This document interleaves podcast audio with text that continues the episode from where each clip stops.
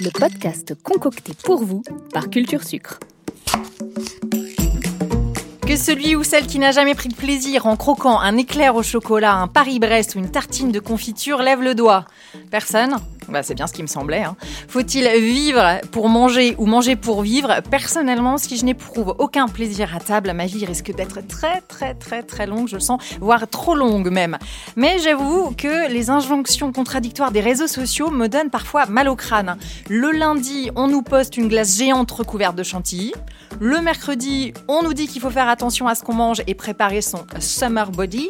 Et le vendredi, il faut manger du fait maison, mais pour gagner du temps, un plat complet lyophilisé fera l'affaire. Alors, euh, comment on fait pour allier plaisir et alimentation équilibrée?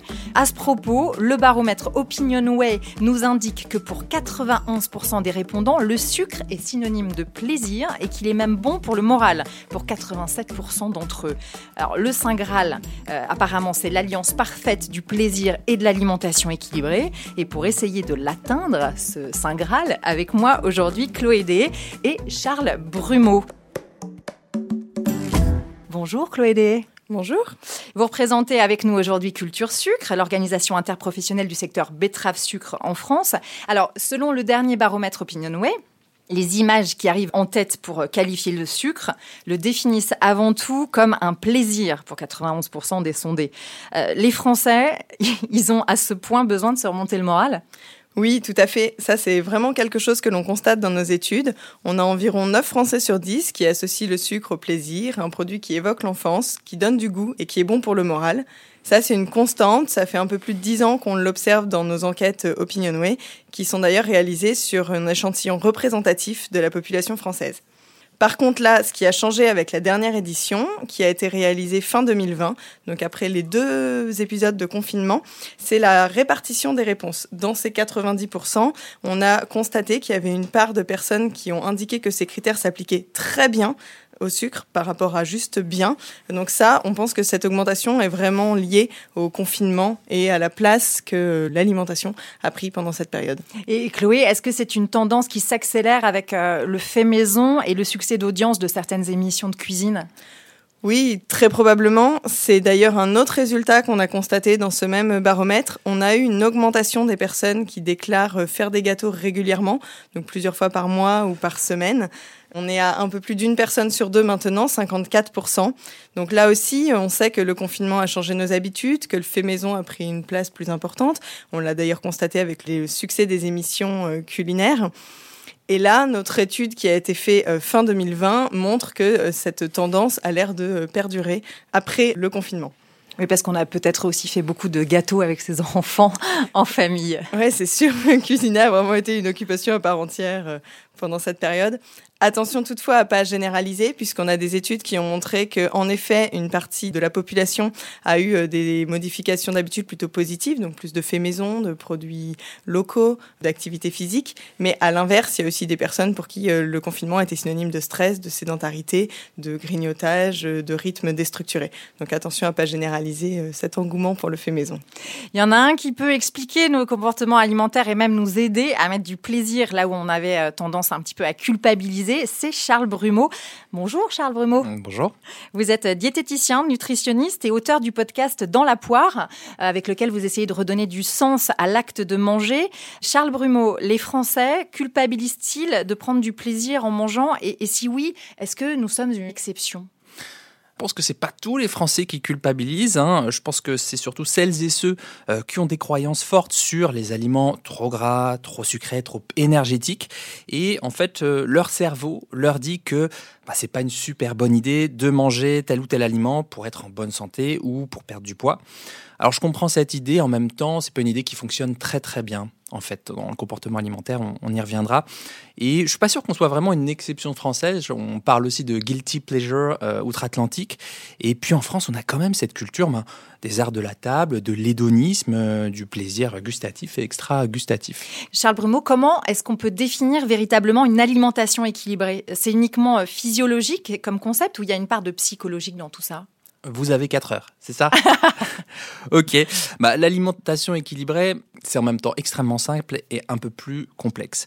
Déjà, l'alimentation équilibrée, elle vaut déjà pour soi. C'est pas parce que ça marche pour le voisin ou la voisine que ça marchera forcément pour soi. Et en France, on a la chance d'avoir pas mal de repères nutritionnels mais du coup, on est toujours tenté de se composer une assiette parfaite en mode euh, la moitié de végétaux, un quart de protéines animales ou végétales et un quart de matières grasses de qualité, etc. Et ça, sur le papier, c'est assez mignon, c'est assez tentant. Mais euh, dans la vraie vie, est-ce qu'on a vraiment envie toujours d'avoir cette composition bien quadrillée, euh, bien normée? Je ne suis pas tellement sûr. Donc l'équilibre alimentaire, déjà, ça vaut pas sur un aliment, sur un repas ou sur deux repas, c'est déjà vraiment sur l'ensemble des repas de la semaine. C'est là qu'on peut quand même se laisser un peu plus de flexibilité, de souplesse. Et donc on peut avoir des collations ou des repas qui sont un peu déséquilibrés sur le papier, mais qui peuvent avoir une autre fonction, peut-être une fonction de réconfort pour pouvoir euh, s'apaiser sur le moment. Je vous prends un exemple, hein. les carottes râpées, ça va être sympa pour équilibrer euh, son microbiote, sa flore intestinale et tout.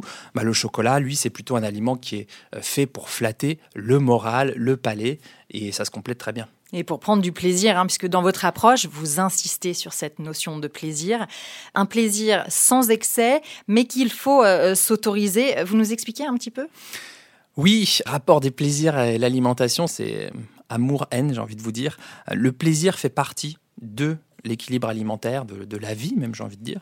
Sans plaisir des yeux, de l'odeur, euh, du goût des sens, vous aurez des difficultés à vous rassasier et vous pouvez manger peut-être plus que vos besoins. Manger plus que ses besoins, c'est OK pour euh, les repas de fête, euh, de Noël, de Pâques ou de déconfinement parce que c'est la fiesta, mais peut-être un peu moins chaque jour. Et manger des aliments régulièrement qui ne vous font pas envie, avec un niveau de plaisir de 3-4 sur 10 par exemple, bah, ça va pas être le grand looping tous les jours. Puis quand on veut se réconforter, s'apaiser, entraîner cette capacité à éprouver sincèrement du plaisir, hein, c'est soi et soi, authentiquement, ben, ça va nous aider justement à vaquer à nos occupations, à ne pas rester bloqué dans cet inconfort. On a tous euh, parfois un petit inconfort comme ça au milieu de la journée. Eh bien, au lieu d'être un peu en lutte et de manger un petit peu ses émotions, ben justement, s'autoriser tranquillement, sincèrement ce plaisir gustatif, sensoriel, ben, ça va nous permettre de réguler une partie des émotions un peu inconfortables. Vous parlez aussi de la frustration et des envies qu'on a tous euh, par moment. En préparant cette émission, vous m'avez dit lavande, mangez le chocolat qui vous fait vraiment envie hein, plutôt que celui que vous trouvez raisonnable. Et vous savez pourquoi? Parce qu'avec le, chocolat 90% riche en cacao, avec plus d'antioxydants, etc., parce que c'est plus healthy, hein, voilà. Eh bien, en fait, si on a dans la tête et dans le cœur bah, un morceau de chocolat au lait qui est un peu croustille avec des noisettes un peu caramélisées, etc. Ben, en fait, le chocolat noir LC 90%, il va pas forcément nous réconforter. Donc, en plus, on risque de manger un peu plus parce qu'on va chercher ce réconfort. Et puis, on va retrouver la même stratégie que bah, je vais manger une pomme ou un yaourt parce qu'il y a plus de fibres ou parce que c'est moins calorique, etc. Et là, on va répondre à plus à un besoin de faim, mais pas forcément à une envie. Et donc, quand on traite superficiellement nos envies qui sont en fait l'expression d'un besoin, un besoin de réconfort et d'apaisement, eh ben, nos envies vont se réinviter dans nos vies de manière plus forte, deux heures, deux jours, deux semaines après, et ça peut troubler notre rapport à l'alimentation. Je reviens vers vous, Chloé Dehay, de Culture Sucre. Vous avez justement une approche de consommation euh, raisonnée. Euh, comment est-ce que vous abordez cet équilibre à trouver entre, d'un côté, le plaisir du sucré, dont on vient de parler euh, avec Charles Brumeau, et de l'autre, la lutte contre les excès? En effet, chez Culture Sucre, nous sommes engagés en faveur d'une consommation raisonnée depuis maintenant plusieurs années, c'est-à-dire euh, une consommation où le sucre est à sa juste place dans une alimentation équilibrée, sans excès, donc sans excès ni dans le sens de la surconsommation, mais ni dans le sens d'une trop grande restriction, comme vient justement de l'expliquer euh, Charles Brumeau. Donc l'objectif pour nous, c'est de réussir à trouver une relation apaisée à son alimentation, où le plaisir peut euh, avoir sa place. Charles Brumeau, à table, le plaisir, c'est aussi la convivialité et le bon rythme des repas, un petit-déj, déjeuner, dîner. Est-ce que c'est vraiment adaptable à chaque consommateur? Euh, Je pense notamment euh, aux plus jeunes, hein, aux ados, hein, on les connaît tous, hein, qui s'écartent peut-être plus du modèle français par des sauts de repas ou de grignotage. Alors je dirais que c'est important d'avoir des règles, des repères, mais euh, là, vous voyez, en préparant cette émission, je vous ai dit, bah, ce matin, j'ai pas mangé grand-chose parce que j'ai pas très faim le matin. Et pourtant, le petit déjeuner le repas le plus important de la journée. Mais qu'est-ce qu'on fait si on n'a pas faim? Bah, on s'adapte, quoi. On fait preuve de souplesse, on s'écoute. Et c'est vrai qu'on observe une tendance bah, à sauter des repas, à moins ritualiser les choses, un repas plus nomade, euh, peut-être un peu plus rapidement avalé, surtout pour les jeunes. Bon, le fait de s'écarter d'un modèle des carcans, en soi, moi, ça me dérange pas. J'aurais plutôt tendance même à encourager un petit peu. La vraie question, c'est est-ce qu'ils s'y retrouvent, ces jeunes, sur déjà deux points? Est-ce que ma façon de prendre mes repas en mode je saute mes repas, je grignote, etc., est-ce que ça me permet de m'assurer de la couverture de mes besoins nutritionnels? Et puis, deuxième question, ce serait quoi les conséquences moins cool pour moi, pour les jeunes, du coup, de continuer comme ça, court terme, moyen terme, long terme? Et si on trouve des conséquences moins cool à cette question, du genre, par exemple, bah oui, c'est vrai que je m'isole un peu socialement, c'est vrai que je prends moins de plaisir, c'est vrai que je mange tout le temps en deux-deux et que je fais pas gaffe à mon rassasiement, quoi, à cette sensation alimentaire. Bah peut-être on peut se demander quel serait le pas, le plus petit pas pour euh, retrouver un peu plus de convivialité dans sa vie. Puisqu'on parle euh, des jeunes, Charles Brumeau, à l'approche de l'été, on voit des incitations qui sont récurrentes sur les réseaux, notamment sur Instagram, en direction des plus jeunes, notamment du summer body, du, du corps parfait pour l'été. On adore. On adore le summer body. Moins 4 kilos en 3 semaines, les cours brûle-graisse, les coupes fins naturelles. Ah, ça, c'est magique. Euh, en fait, pour moi, le problème, c'est pas forcément l'injonction, hein, c'est vraiment plutôt le.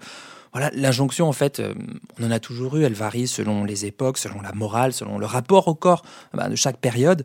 Il y en a toujours eu, j'ai envie de dire, il y en aura peut-être toujours. Alors oui, c'est quelque chose, moi, qui me gonfle en tant que diététicien et, professionnel de santé quand je vois surtout des jeunes, y compris sur les réseaux sociaux, Insta et TikTok notamment, qui vantent des moins 7 kilos en 3 semaines, avec des liens pour cliquer et acheter des produits miraculeux et des thés, etc. Brûle graisse, qui marche pas.